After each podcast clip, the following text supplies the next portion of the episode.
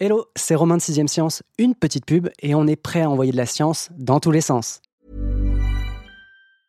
Hiring for your small business? If you're not looking for professionals on LinkedIn, you're looking in the wrong place. That's like looking for your car keys in a fish tank.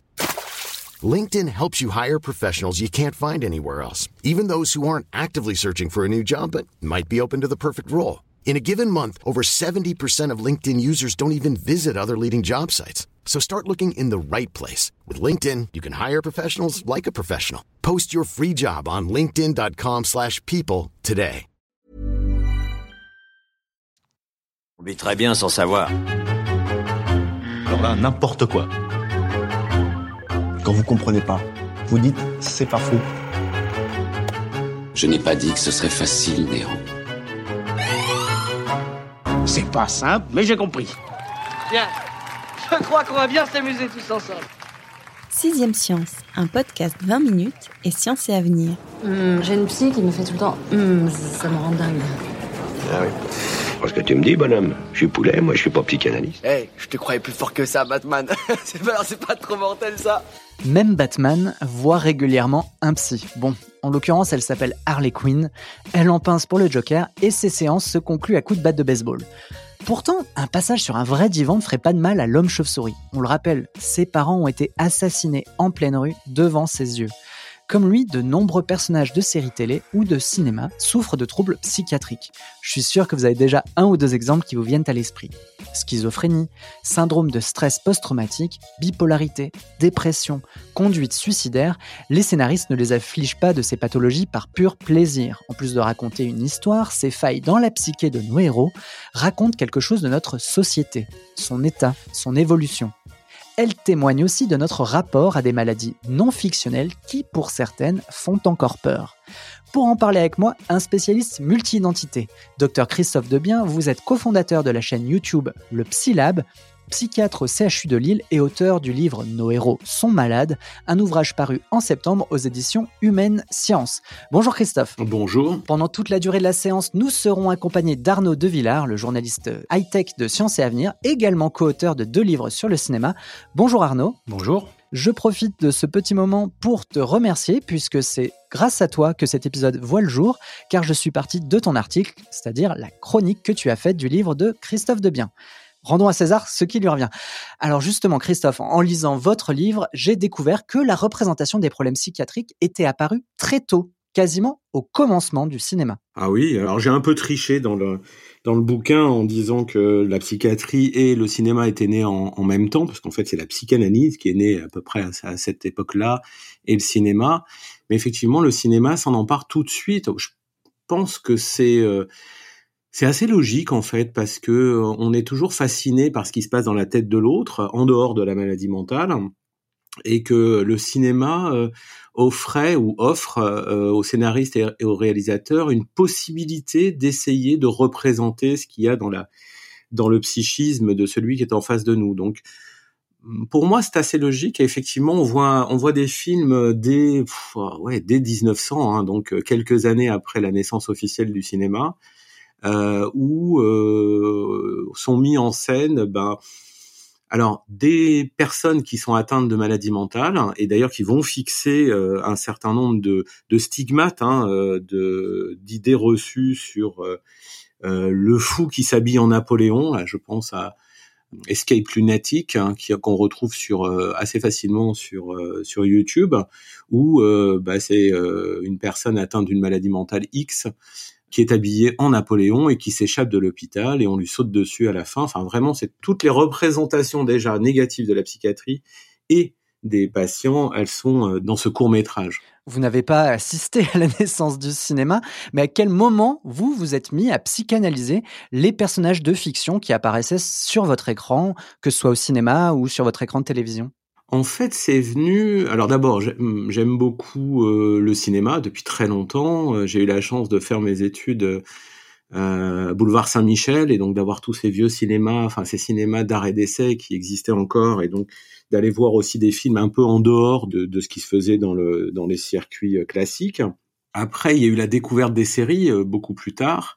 Avec mon épouse, on est vraiment tombé amoureux des séries. Alors pour nous, la première série phare, c'est X-Files. Bon, rien à voir avec la psychiatrie. Et puis je suis tombé sur un article en fait qui parlait d'un d'un bouquin euh, qui s'appelle euh, Psychiatrie and Cinéma ou Cinéma and Psychiatry de Gabar et Gabar, qui sont des, universitaires américains et euh, qui expliquaient qu'ils utilisaient des extraits de films pour l'enseignement à leurs mmh. internes. Et là, je me suis dit tiens, il y a, y a, quelque chose. J'étais encore interne, mais j'étais déjà, j'avais déjà envie de d'enseigner et je me suis dit il y a quelque chose dans la représentation. On a toujours du mal à apprendre euh, les symptômes d'une maladie euh, en lisant un, ouvrage. Si on peut les représenter, c'est mieux. Et comme on avait, moi je suis d'une génération où on avait, on commençait à abandonner le fait de, filmer les patients, puisqu'il y a toute une génération, notamment les neurologues, au début du XXe siècle, euh, ou même pendant jusqu'à après la deuxième guerre mondiale, où les médecins filmaient leurs patients pour l'enseignement. Moi, je suis arrivé à un moment où ça s'était un peu abandonné. Je me suis dit, bah, peut-être qu'au cinéma et dans les séries, il y a des choses. Et j'ai commencé à regarder les films et les séries d'un autre œil. Je... Il me semble que vous avez besoin d'un héros.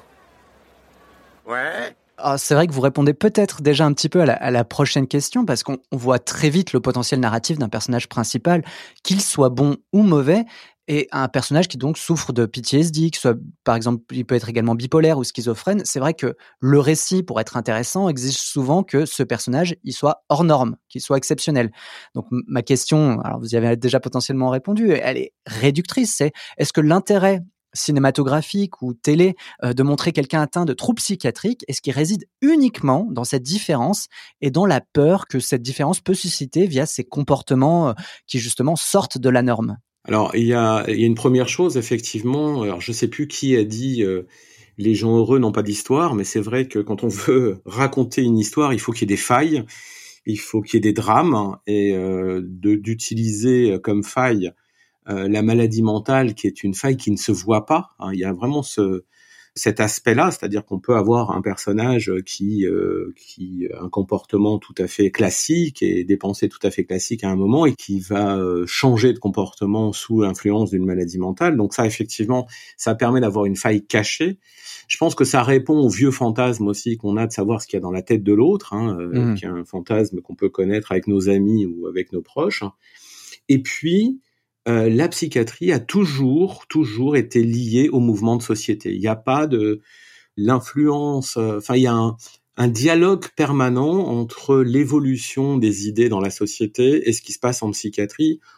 Euh, je vais prendre de façon très caricaturale ce qui se passe en 68, 69 en France, mais bon, un peu partout. On a ce mouvement de, de révolution pour une aspiration à une nouvelle société, et c'est le moment où il y a le mouvement dit de l'antipsychiatrie. Alors, euh, pour l'anecdote, il faut savoir que la psychiatrie en France, en tant que spécialité, elle est née en 69. Donc, se prendre le mouvement antipsychiatrie un an après, c'était un peu dur pour, cette spécialité. Et donc ça, on le retrouve au cinéma. Hein. Enfin, euh, tout de suite, ça va être représenté, ça va être utilisé euh, dans Family Life. Hein. On a vraiment quelque chose qui est de l'ordre de l'antipsychiatrie, puisque on voit cette jeune fille qui est euh, de Ken Loach. Euh, de Ken Loach, voilà, je, je cherchais. Ah, le, on voit cette jeune fille qui euh, tombe malade euh, sur le plan psychiatrique par la pression de la société. Hein, c'est tel que c'est illustré par Ken Loach, et là, en, en l'occurrence d'une micro-société qui est la famille. On voit comment elle est traitée, voire maltraitée par la psychiatrie, et que voilà, on est on est dans ce mouvement où euh, on pense que la maladie mentale c'est n'existe pas. Il y a même des gens qui vont qui allaient jusqu'à là à ce moment-là et que donc elle n'existe pas, mais elle est créée par la société et donc c'est à la société d'y répondre. On voit bien hein, là d'ailleurs même de façon beaucoup plus récente euh, dans euh, cette volonté de montrer avec plus de pertinence les troubles mentaux depuis, allez, on va dire une une vingtaine d'années, avec plus, et puis euh, vraiment là, il y a un mouvement qui s'accélère depuis dix ans. Donc avec une société qui change aussi, qui essaye de s'intéresser à la maladie mentale, de prendre en compte les personnes qui sont hélas, atteintes de maladies mentales. Ok, on va évoquer tout ça. Hein. Il y a aussi, Pardon, Arnaud. Je voulais juste ajouter effectivement par rapport à, il y a aussi un effet euh, purement visuel, je trouve, qui, enfin, qui, qui fait que le cinéma ou les séries peuvent s'intéresser à, à tout ce qui tourne autour de la psychiatrie. Enfin, moi, je vois deux éléments. C'est à la fois il y a le langage cinématographique lui-même, avec par exemple des procédés de flashback ou de ou de montage parallèle qui, qui permettent de, de mettre en scène une enquête psychiatrique, fouiller le passé de quelqu'un. Il, il y, a, des procédés narratifs propres au cinéma qui aident pas mal, je trouve, à, à représenter ça. il y a pas mal de films euh, cités dans le livre de Christophe Debien, euh, comme Spider ou d'autres, qui utilisent des procédés euh, qui ne pourraient pas être utilisés dans un livre ou dans un ou dans un essai. Et il y a une autre chose, c'est que visuellement aussi, il y a un imaginaire de l'univers psychiatrique, notamment figé dans les, vous savez, ces, ces grands ces grands hôpitaux psychiatriques du 19e siècle en Angleterre. Les salles capitonnées, voilà. Bah, pas, pas, exactement ça. Je pensais plutôt à ces espèces de d'immenses bâtiments euh, victoriens qui, qui ressemblent un peu à des manoirs, ce qu'on mm. appelait des donc qui sont qui ont fait d'un architecte très connu dont le nom à l'instant m'échappe et qui voulait créer des euh, ce qui veut dire des, des, des, cathédrales pour les, les malades les malades mentaux et qui sont ces espèces de manoirs à la fois euh, magnifiques et oppressants qui sont la plupart en ruine maintenant aux États-Unis ou en en Angleterre et qui font que dans les films il y a, il y a cet imaginaire un peu inquiétant de, de la psychiatrie et qui, qui encore une fois visuellement c'est marquant et c'est c'est tentant d'exploiter ça quoi. Voilà. Oui tout à fait. D'ailleurs il y a une utilisation euh, dans le film dit de genre euh, tout à fait tout à les films d'horreur les films fantastiques de ces endroits où d'ailleurs en fait c'est quasiment des films sur la psychiatrie sauf qu'au dernier moment on a une explication euh, fantastique mais la frontière est quelquefois très, je pense à l'échelle de Jacob, par exemple, on a plusieurs lectures. Bon, moi, je le vois comme quelque chose qui parle du trouble de stress post-traumatique, mais on peut le voir comme un, film fantastique d'horreur classique. Euh, on voit bien que quelquefois, la, frontière, elle est vraiment euh, toute fine. Alors, on garde justement le, PTSD euh, de côté, puisque votre premier chapitre s'ouvre sur un Rambo finalement très éloigné de l'image qu'on retient dans la culture populaire, c'est-à-dire celle du soldat ultime un petit peu. Pour vous, euh, Rambo, c'est d'abord l'incarnation d'un trauma. Oui, alors pas que pour moi en fait. Hein. Euh, Rambo, c'est un, c'est un roman déjà. C'est un roman par un, écrit par un universitaire, donc qui n'est pas romancier, qui est fabuleux, euh, qui est fabuleux, qui qui est canadien et qui se retrouve à enseigner aux États-Unis, me semble-t-il, et qui est frappé par l'état de santé psychique de ses étudiants. Donc en fait, c'est une constatation béotienne et il commence à se poser des questions. Et quand il écrit son roman, le syndrome de stress post-traumatique ne fait pas partie, n'est pas reconnu par les classifications internationales des maladies. Donc je pense qu'il est embêté euh, à ce moment-là. Donc il en fait un roman sans le pouvoir le raccrocher à véritablement une entité, une maladie. Alors son roman est beaucoup plus violent. Hein. Rambo est, montré de façon beaucoup plus violente et beaucoup moins subtile, je trouve, que dans le film. En tous les cas, sur le côté euh, trouble de stress post-traumatique mais on part de cette constatation, on part de la constatation de ces étudiants qui reviennent de la guerre et qui vont mal. Et euh, bon, le film sort juste après la reconnaissance du trouble de stress post-traumatique par les classifications internationales, donc je pense que ça colore. Alors avec en plus de ça, euh, pas mal de, de scénaristes qui, euh, qui ont fait la guerre du Vietnam, et donc mmh. ils vont colorer un certain nombre de films, soit par leurs conseils, leurs interventions en tant que script doctor, je pense à Taxi Driver, par exemple. Hein. Taxi Driver, mm, rares sont les gens qui ont vu que De Niro, euh, ce personnage, euh, souffrait d'un trouble de stress post-traumatique et notamment de troubles du sommeil. Et dans Rambo, là, on a, alors ce que disait Arnaud tout à l'heure est tout à fait exact, c'est-à-dire que le procédé cinématographique permet de montrer facilement ce qu'on appelle la reviviscence, c'est-à-dire le fait que on est replongé par moment, euh, soit par un déclencheur comme dans la scène du commissariat de Rambo où on, le rase, soit sans déclencheur, on est replongé dans la scène qui a été à l'origine de notre traumatisme. Et euh, on voit la violence qui se déclenche, et notamment dans cette scène qui est très importante, c'est une violence en fait de survie, c'est-à-dire qu'il revit la séance de, de, torture et donc il veut s'en extraire. Il n'a rien contre ces policiers là qui sont autour de lui en fait en tant que tel, mais il ne les voit pas. Ce qu'il voit, ce sont ces tortionnaires véritablement. mort. C'est pas ma faute. De mal à personne. Bouge pas. Reste où tu es. Et on comprend, euh, là où je trouve ça euh, magnifique dans ce film, c'est la, la, scène de fin, avec euh, cette confession de John Rambo à son supérieur, où on comprend l'origine de son trauma, D'ailleurs, je vous conseille de la voir en VO parce que je trouve que Stallone joue très très bien. En VF, la voix de Stallone est très agréable, mais il y a moins d'intensité dans ce moment de confession où il explique qu'il a vu un camarade exploser devant lui et que c'est on comprend que c'est à partir de là qui fait euh, son, son, syndrome de stress post-traumatique.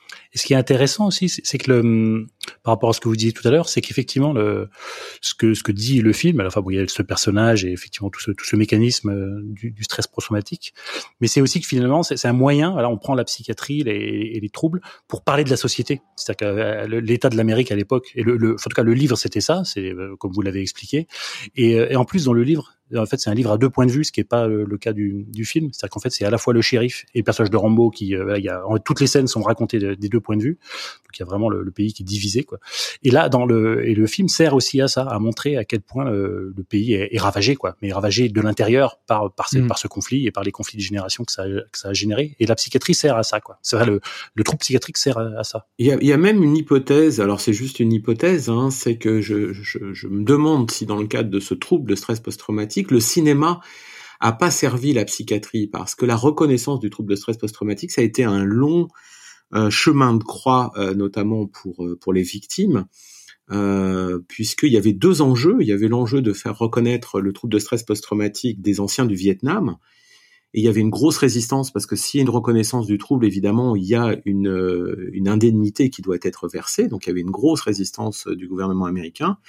Et à côté de ça, il y avait les mouvements féministes hein, qui voulait qu'on reconnaisse euh, le viol et les conséquences du viol, à tel point que les mouvements féministes sont allés voir des psychiatres et qu'il y a eu la création de ce qu'on a, a appelé à un moment le rape syndrome, hein, le syndrome du viol, qui ont permis, hein, ces deux mouvements de société ont permis de faire rentrer le trouble de stress post-traumatique dans une classification internationale, c'est-à-dire dans une reconnaissance médicale avec les conséquences euh, d'indemnisation d'un côté, mais surtout les conséquences de se mettre à travailler sur le soin.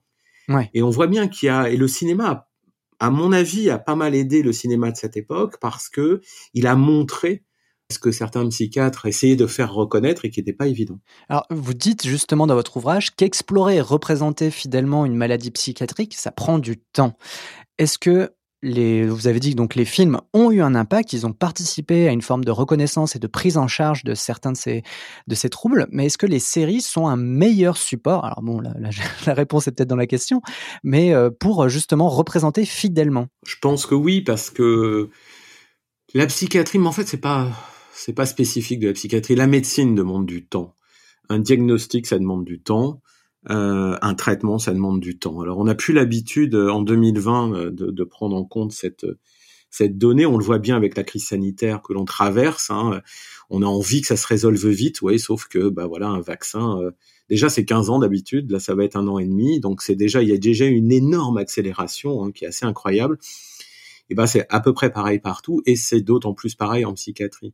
Les troubles, en général, ne, en général, hein, ne commencent pas du jour au lendemain il y a euh, une installation progressive, insidieuse.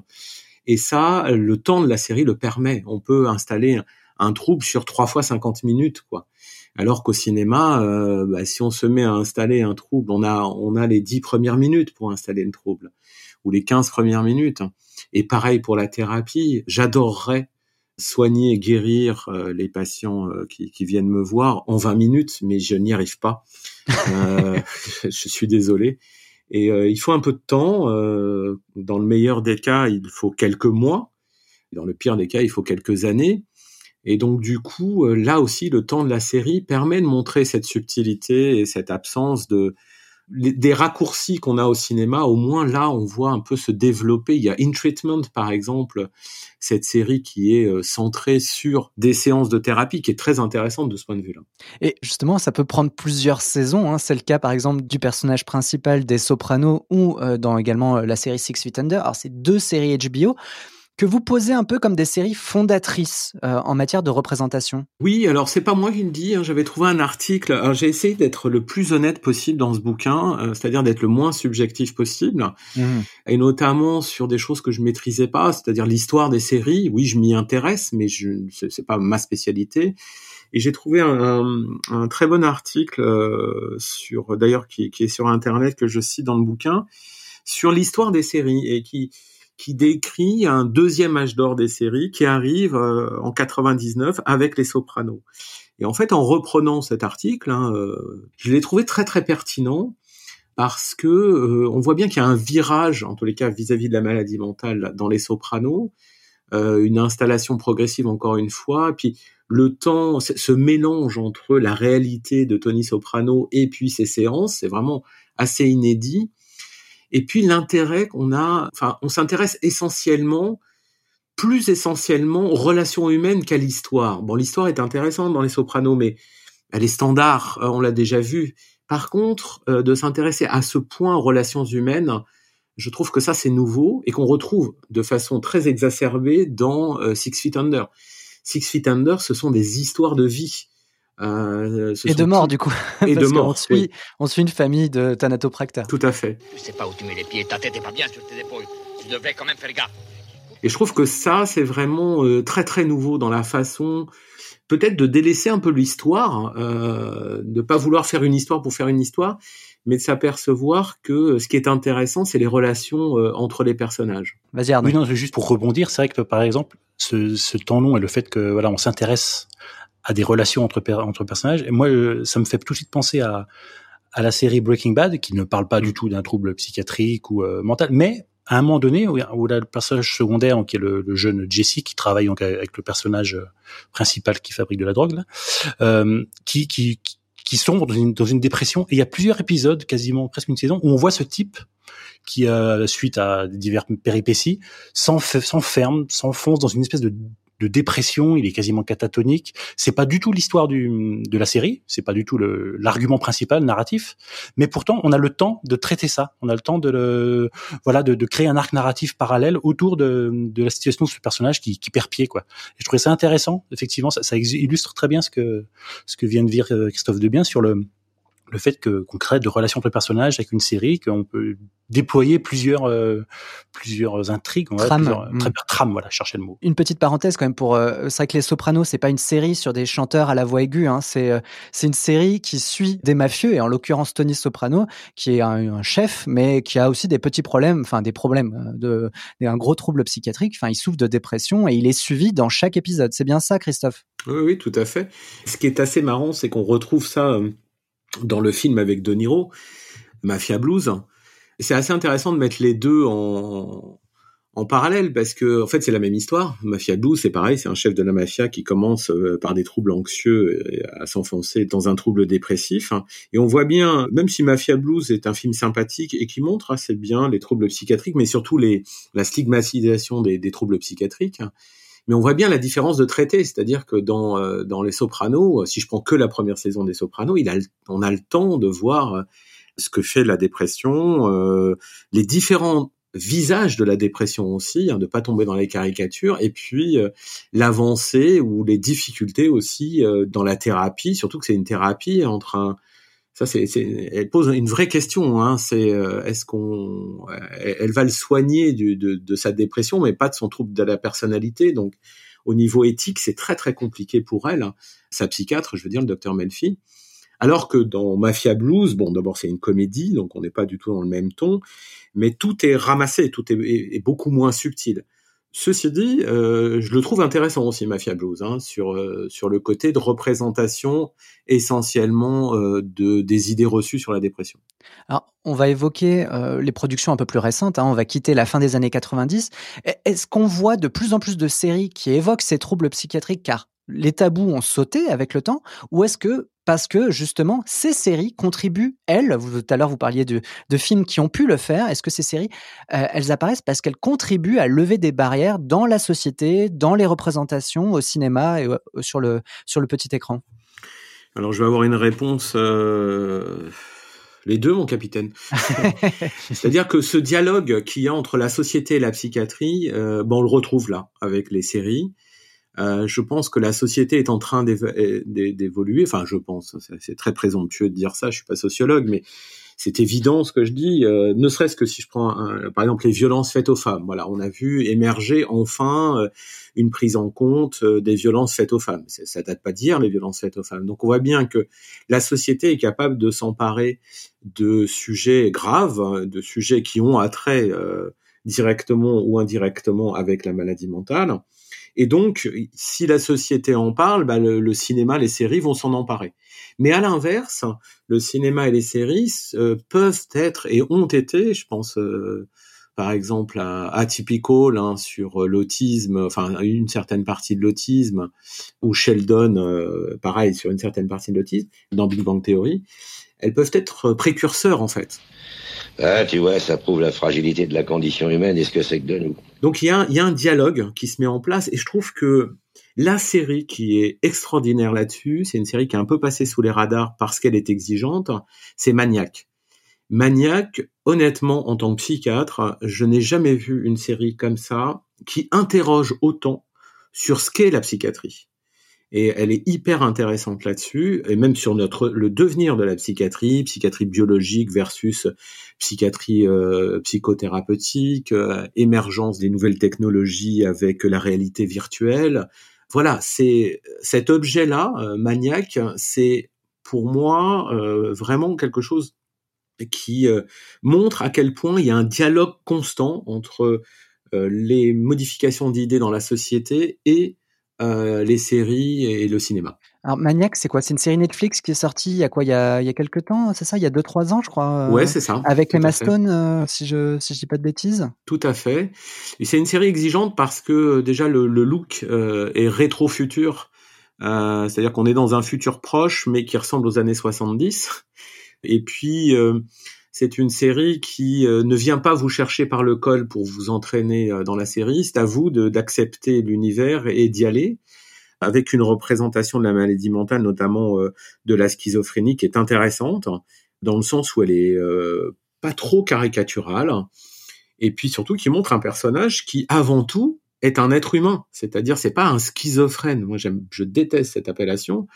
C'est une personne qui est atteinte de schizophrénie, mais c'est avant tout une personne. Donc, c'est quelqu'un qui qui veut aimer, qui veut travailler, qui veut avoir des relations euh, satisfaisantes avec les autres et il y a la maladie qui vient euh, l'handicaper de, de, de, de, tous ces côtés-là.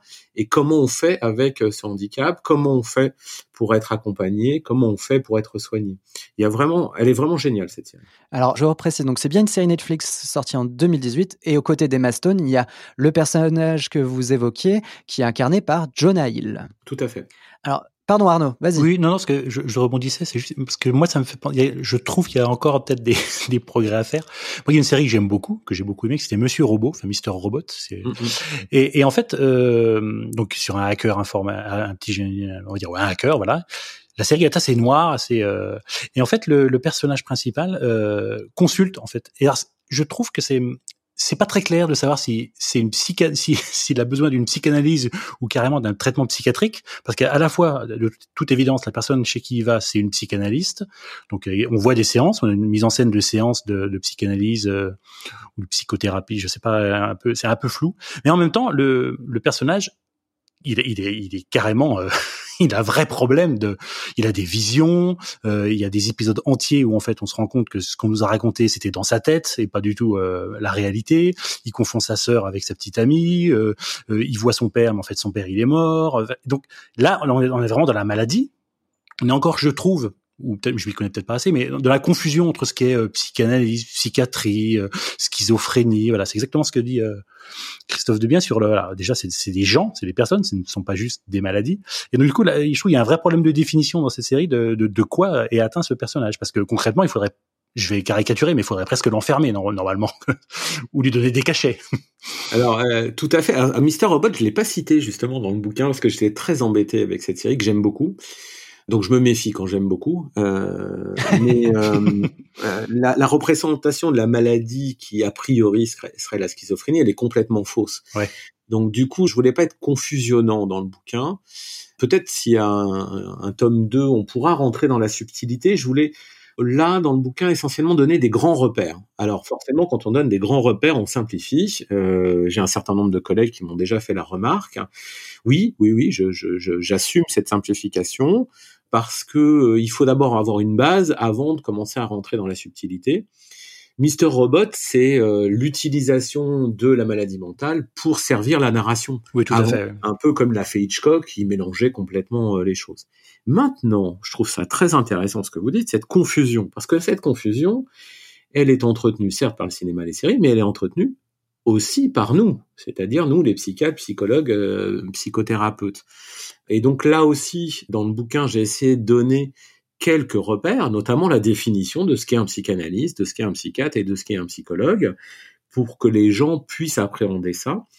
Les scénaristes et les réalisateurs, en général, ils ont du mal quand même, hein, parce que quelquefois ils appellent euh, quelqu'un psychiatre et puis sur sa plaque c'est psychologue. Bon, si effectivement il y a encore des progrès à faire. En route, mauvaise troupe. Hop hop hop. On devrait tous aller voir un psy. Ça, c'est la règle numéro 4.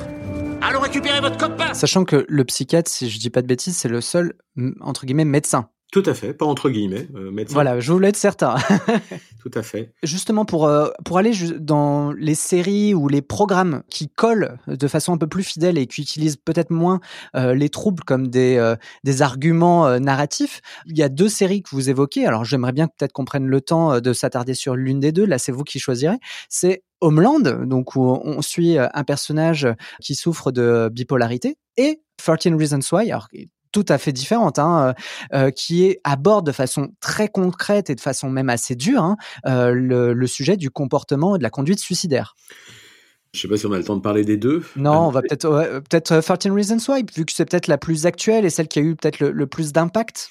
Alors 13 Reasons Why, c'est vrai que c'est une c'est une série que je conseille, enfin je conseille, hein, qu'on conseille en fait, les suicidologues, parce que euh, déjà rien que dans le titre, ça casse une des idées reçues sur le sur le suicide, c'est-à-dire que euh, c'est pas une cause qui amène euh, au passage à l'acte. Hein. C'est pas parce que euh, on a été victime d'une rupture sentimentale qu'on passe à l'acte. Hein. Sinon, moi, je serais passé à l'acte une centaine de fois. Mais c'est parce que cette rupture, elle intervient dans un contexte. Hein, et puis c'est l'accumulation d'événements négatifs qui mettent à mal notre nos facultés d'adaptation. Et donc en s'appelant 13 raisons d'eux, on hmm. voit très bien qu'il lui a fallu, entre guillemets, 13 raisons d'arriver à, euh, à ce, ce, passage à l'acte. Ensuite, bah, je trouve que chaque épisode, alors même si la construction est un peu caricaturale, mais chaque épisode va mettre vraiment en exergue une des raisons, comme par exemple, euh, je, je, pense à l'épisode 2 ou à l'épisode 3, où on voit les amis qui s'éloignent. Euh, ça, c'est assez intéressant parce que c'est la vie. C'est-à-dire qu'il y a des moments où on a des super amis et puis ils s'éloignent, et ils s'éloignent pas parce qu'ils la rejettent, ils s'éloignent parce qu'ils tombent amoureux et ils vivent leur histoire d'amour de leur côté. Sauf que c'est un moment où elle a besoin de soutien. Mais ça, ils le savent pas, eux, ils sont euh, dans leur amour. Donc c'est quelque chose de la vie de tous les jours, j'allais dire, qu'on a tous vécu. Et je trouve ça très, très intéressant. Ce que je reproche à la série, c'est à partir du neuvième épisode où euh, il arrive des choses super graves. Ouais. Euh, et on a l'impression que c'est ça Ouais, je suis d'accord, je suis d'accord. Ouais. Et donc ça c'est pas bien parce qu'il n'y a pas besoin d'avoir des choses super graves qui nous arrivent pour que on arrive à cette idée euh, des, des, idées suicidaires. C'est cet aspect multifactoriel, c'est ça hein, que vous... Exactement. C'est qu'à un moment la, la, la, série, au bout d'un moment, effectivement, c'est exactement ça. Elle, elle, perd finalement. En fait, elle se contredit elle-même. C'est-à-dire qu'on part de l'idée 13 Reasons Why, donc on va avoir une myriade de raisons chacune euh, n'aura pas un poids énorme, mais c'est l'accumulation des défenses de la personne qui vont s'effondrer face à des petites adversités. Et puis tout d'un coup, on a des événements traumatiques euh, vraiment lourds. Et ça contredit justement l'idée que on peut, on peut, on peut légitimement se dire, bah non, c'est cet événement qui est la cause de. Alors qu'en fait, la série veut pas justement montrer ça. Ouais, ça c'est un peu le, c'est vraiment un des défauts. D'un autre côté, ça a permis de montrer des scènes très dures et notamment un, phénomène euh, qu'on connaît dans le trauma aigu, et le trauma aigu dans la série c'est le viol, qui est la sidération. On montre rarement la sidération, or c'est quelque chose de très lourd pour les victimes, c'est quelque chose qui n'est pas toujours compris par les forces de l'ordre, hein, c'est-à-dire euh, le fait de ne plus pouvoir se défendre, s'extraire de l'agression parce que il y a un mécanisme euh, neurologique hein, qui fait qu'on est complètement bloqué et dans sa tête et dans son corps. Et ça, on le voit très très bien dans cette scène qui est absolument d'ailleurs horrible à, mmh. voir. et puis il y avait un autre problème dans Certain Reason Why hein, qui a mis deux ans pour être résolu, c'était la représentation directe du passage à l'acte, qui a été beaucoup décrié par pas mal de suicidologues dans le dans le monde entier, parce que c'est le risque de l'effet Werther, c'est-à-dire l'effet de contamination, de contagion suicidaire par identification au personnage principal et euh, utilisation du moyen de passage à l'acte que l'on voit à l'écran. Netflix a mis deux ans à, retirer cette scène. Alors il ne s'agit pas pour nous de, donner euh, des éléments de censure, hein, euh, mais il s'agit pour nous de sensibiliser les scénaristes, les journalistes hein, d'ailleurs, puisqu'il n'y a pas que dans, que dans la fiction qu'on parle de suicide, à la responsabilité qu'on a en fonction de la façon dont on communique. Et par exemple, je sais pour ceux qui ont vu la scène, moi j'ai vu les deux versions, la version avec la scène, la version sans la scène. Ben, je peux vous assurer que la version sans la scène est beaucoup plus dure d'un point de vue émotionnel que la version avec la scène. Donc on voit bien que rajouter cette scène ne servait à rien en fait mmh. dans le point de vue narratif. Et par contre, euh, aurait pu et a peut-être eu un impact sur l'effet euh, de euh, contagion suicidaire. Anna, je te ferai jamais de mal. Ni maintenant, ni jamais. Pourquoi est-ce que tu m'as pas dit ça quand j'étais vivante? Mon mari et moi, nous. Nous essayons toujours de comprendre. D'ailleurs, ils ont ajouté, je crois, dans les saisons suivantes, euh, une sorte de préambule à chaque épisode où ils expliquent à quel point les conduites suicidaires sont importantes et qu'il faut être accompagné. Enfin, il ne faut pas hésiter à en parler euh, à qui que ce soit. Il y a beaucoup de précautions qui sont prises, effectivement. Avec les, avec les, acteurs, du, en plus des acteurs de la série, annoncent eux-mêmes des voilà appelez tel numéro, euh, faites-vous aider. Donc on a on a l'impression que ces acteurs même disent ce que vous avez vu c'est une série, c'est pas la vraie vie, même si c'est effectivement qu'on vient de l'écrire très réaliste. Donc on a conscience que c'est un sujet délicat quoi. En, fait, ils ont suivi des recommandations internationales qui sont émises depuis un paquet d'années, depuis une vingtaine d'années, mais que personne ne suivait, enfin très peu en fait. Hein. Et c'est vrai que ça, il y a un, grand mouvement euh, parmi euh, les journalistes, notamment en France, il y a un programme spécifique hein, euh, qui s'appelle le programme Papageno, où on fait grandir des bébés docteurs avec euh, des bébés journalistes pour qu'on apprenne à se parler, euh, enfin qu'ils apprennent à se parler quand ils seront grands. Euh, parce que les journalistes disent souvent ou les psychiatres refusent de répondre aux, interviews, effectivement, et ils ont pas tort. Donc il faut qu'on apprenne à se parler et euh, avec nos impératifs les uns les autres. Donc c'est un programme qui a été créé il y a quelques années, qui commence à porter ses fruits puisque les bébés sont devenus euh, des grands et donc voilà ils peuvent communiquer ensemble. Et le programme Papageno aussi vise des scénaristes, hein, mais aussi des, des romanciers pour voilà, les sensibiliser à un certain nombre de choses. Et notamment quand on parle de suicide, une des préconisations, c'est de fournir des numéros, des ressources. Et on voit très bien que Netflix c'est euh, entièrement cadré là-dedans. Je trouve que c'est euh, remarquable ce qu'ils ont fait un peu tard, deux ans après, c'était un peu long. Intéressant par rapport à cette série, ce qui était intéressant, c'est que par rapport à ce qu'on disait au début sur justement les, potentiels de narration qu'offre le, voilà, le cinéma et les séries télé. À l'origine, c'est un livre, un Certain Reason Why, mais euh, ça a vraiment été adapté euh, de manière visuelle, de manière intelligente. Et c'est qu'il y a un procédé narratif qui est totalement artificiel et qui même quand ça commence, on peut se dire oula, c'est n'importe quoi. Avec cette histoire de cassette, de cassette audio que voilà, pour, pour résumer, la, la personnage principale qui s'est suicidée. Euh, en fait, toute la série est un flashback. Elle a enregistré des cassettes audio, donc à l'ère euh, du numérique aujourd'hui où personne n'a de cassette audio et plus personne n'a de radio cassette chez soi. donc, elle a des cassettes audio avec des bandes, avec des gens qui écoutent des Walkman. Euh. Donc, elle a adressé ces cassettes aux personnes qui sont concernées par par ce qu'elle a à dire. Et chaque épisode, c'est une cassette. C'est en gros une personne qui lui a créé un problème. Et alors, ça devrait être totalement artificiel, mais pourtant, du point de vue narratif, ça fonctionne à mort, je trouve. Et surtout, ça touche à des choses très très subtiles sur les, voilà, ce que disait Christophe Debian, sur les relations entre les gens. En plus, tout est vu du point de vue d'un personnage qui n'est pas la, la jeune Anna Baker qui s'est suicidée, mais c'est un personnage qui, qui parfois ne comprend pas, ne comprend pas où est le problème. Et c'est ça qui est très très bien, je trouve. C'est que du point de vue de la personne qui parle, donc Anna Baker, ce qu'elle a subi fait sens. Voilà, euh, un ami l'a abandonné, une amie lui répond plus, euh, une autre euh, la regarde même plus. Et autour d'elle, les gens, euh, quand ils écoutent les cassettes, ils disent mais, qu'est-ce qu'elle dit? Elle, est juste folle en fait. Elle dit n'importe quoi. Euh, c'est pas bien grave tout ça quoi. Et de ce point de vue-là, c'était très bien vu. Alors même que le procédé narratif pour nous amener à ça est totalement artificiel. On va terminer sur, euh, en quittant un petit peu votre ouvrage, euh, Christophe, puisque c'est un sujet que vous ouvrez en quelque sorte en imaginant un hypothétique, et on le souhaite, hein, euh, tome 2 à votre, à votre livre, c'est le sujet de l'autisme. Alors, on a évoqué tout à l'heure, on a parlé d'ambassadeurs de, choix sur notamment les autistes Asperger, donc Sheldon de Big Bang Theory ou le personnage principal de la série The Good Doctor.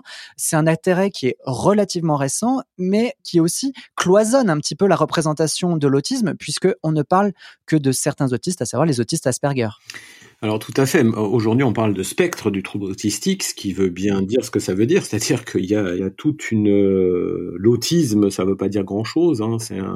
On a plus ou moins, on souffre de plus ou moins de symptômes de ce trouble. Alors même, euh, c'est un, sujet qui est très très polémique en fait. Euh, c'est aussi pour ça que je l'ai pas traité. Enfin, il y a deux raisons pour lesquelles je l'ai pas traité. La un, je suis absolument pas spécialiste de l'autisme. Donc, euh, c'est une raison suffisante déjà. oui, euh, c'est déjà ça. J'essaye de pas faire comme certains experts, de parler de tout et surtout de ce qu'on connaît pas. Ceci dit, je suis pas un spécialiste de la schizophrénie non plus, donc j'ai demandé la relecture par un camarade. Je suis pas un spécialiste de la dépression, j'ai demandé la relecture euh, par un camarade. Moi, mes deux spécialités, c'est le suicide et le trauma, donc là, j'étais à peu près dans les je m'estimais à peu près légitime. Donc là, l'autisme, ça me demandait une enquête, véritablement. Certains euh, disent que c'est un trouble neurodéveloppemental, euh, donc qui apparaît pendant le développement euh, du cerveau. Certains pensent que c'est de la neurologie, donc ça serait dû à des dysfonctionnements de zones particulières du cerveau. Certains disent que c'est de la psychiatrie, donc des dysfonctionnements du psychisme. Donc on est et on est dans une ère où on est un peu en combat dans ces trois grandes hypothèses. Bon, euh, qu'il y ait plusieurs hypothèses en médecine, c'est pas nouveau. Hein, c'est comme ça que la médecine se construit. la médecine n'est pas une science. La médecine est un art basé sur la science. Donc c'est vrai que sur cette entité qui est trouble du spectre autistique, déjà nous c'est compliqué. Je veux dire nous euh, du côté soignant c'est compliqué. Ensuite, les représentations qui sont utilisées, bah oui, c'est les représentations qui sont plus les plus euh, cinégéniques très clairement, Sheldon, euh, il fascine parce que c'est le côté génie qui va être mis en avant. Euh, là, dans Sheldon, on pense aussi à Dustin Hoffman dans Rain Man. Hein, euh. Alors, c'était intéressant Rain Man parce que il montrait un autisme quand même qui était difficile. On voit, on voit bien que Dustin Hoffman, il était bloqué dans sa vie. Il avait beaucoup de problèmes pour avoir une vie épanouissante. Et à la fois, il y avait ce côté fascinant de de ce génie là qui compte les allumettes quand elles tombent par terre. Après, euh, dans Atypical, ce qui m'a intéressé, par exemple, dans Atypical, qui est une série Netflix aussi, c'est que je trouve que le message qui passe, c'est que c'est avant tout un adolescent. Et ça, je trouve que c'est nouveau aussi. Hein. C'est donc c'est avant tout une personne adolescente avec des problématiques d'adolescent. Et en raison de sa façon particulière de voir les relations humaines dans l'autisme, ça induit des situations plutôt cocasses et plutôt drôles. Donc ça, je trouve que c'est intéressant, mais effectivement, on ne parle pas d'une autre partie de l'autisme, avec des automutilations, avec euh, une maladie euh, particulièrement lourde, avec des déficits intellectuels. Hein. Et ça, c'est une vraie problématique. Donc moi, je vais aller, si jamais il y a un épisode 2, je vais aller enquêter euh, honnêtement euh, auprès des pédopsychiatres, auprès des neurologues, auprès des associations aussi, pour essayer de donner, de brosser un tableau. En fait, ce que j'aimerais, c'est donner des éléments de réflexion. Je veux pas dire aux gens comment ils doivent penser, euh, c'est pas c'est pas mon rôle, mais par contre de donner des éléments de réflexion et donc du coup après, dans un deuxième temps, aller chercher euh, des représentations cinématographiques qui sont relativement rares hein, d'ailleurs, pour euh, illustrer tout ça. Eh ben, on en fera un second épisode. Hein. Le rendez-vous est ah pris, on se laisse quelques temps. Hein. Oui, il va me falloir un peu de temps, franchement. Quand on est nommé expert, euh, et c'est très gentil, ça sous-tend une responsabilité dans notre communication et donc d'essayer nous aussi, euh, d'avoir une démarche rigoureuse avant de répondre à vos questions. D'accord. On, va terminer là-dessus parce que justement, euh, il nous faudrait beaucoup, beaucoup de temps pour explorer un peu tout ça. D'ailleurs, vous n'avez pas réussi à tout résumer en un ouvrage. C'était illusoire de penser qu'on y arriverait avec un épisode, même s'il est un peu long. Et il y a encore énormément à dire sur le sujet des troubles psychiatriques et leur représentation. Et je pense que la première chose qu'il faut faire, c'est renvoyer toutes celles et tous ceux qui voudraient continuer sur la lancée de ce podcast vers votre livre, donc Nos héros sont malades, qui est paru aux éditions Humaine Science et votre chaîne YouTube Le Psylab qui est également très très riche. Merci beaucoup Christophe Debien. Merci à vous. Arnaud, merci beaucoup à toi aussi d'être joint Bah, à merci, nous, hein, euh, je l'ai dit. Merci de m'avoir convoqué. C'est Tout, l'honneur- de toi au départ. Tout le, oui, mais tout l'honneur à Christophe Debien qui a fait ce livre. Que je, ah, je veux pas faire de réclame, mais euh, je l'ai assez, je l'ai dévoré en fait. Il y a des choses que j'avais vues, des choses que j'avais pas vues, et il y a même certaines, enfin, pour être très clair, Certain Reason Why, je l'avais pas vu, je je j'ai regardé la série après avoir lu le livre, parce que le livre m'a donné envie de- d'en savoir plus. C'est très flatteur. Merci. Alors, si cet épisode un tantinet différent des autres vous a plu, faites-le moi savoir à audio at 20minutes.fr. Vous pouvez également laisser 5 étoiles et un commentaire sur notre page iTunes, mais je veux pas vous forcer la main, ça peut attendre la semaine prochaine. À dans deux semaines et n'oubliez pas, même si on n'a pas l'image, on envoie la science dans tous les sens. Laissez-vous envahir par cette petite fragilité qui va embellir votre visage. Un sourire. Hé Ça va pas la tête Euh, Vous savez, dans notre métier, il vaut mieux passer pour un fou que pour un imbécile. Eh ben alors là, vous risquez pas la camisole, vous.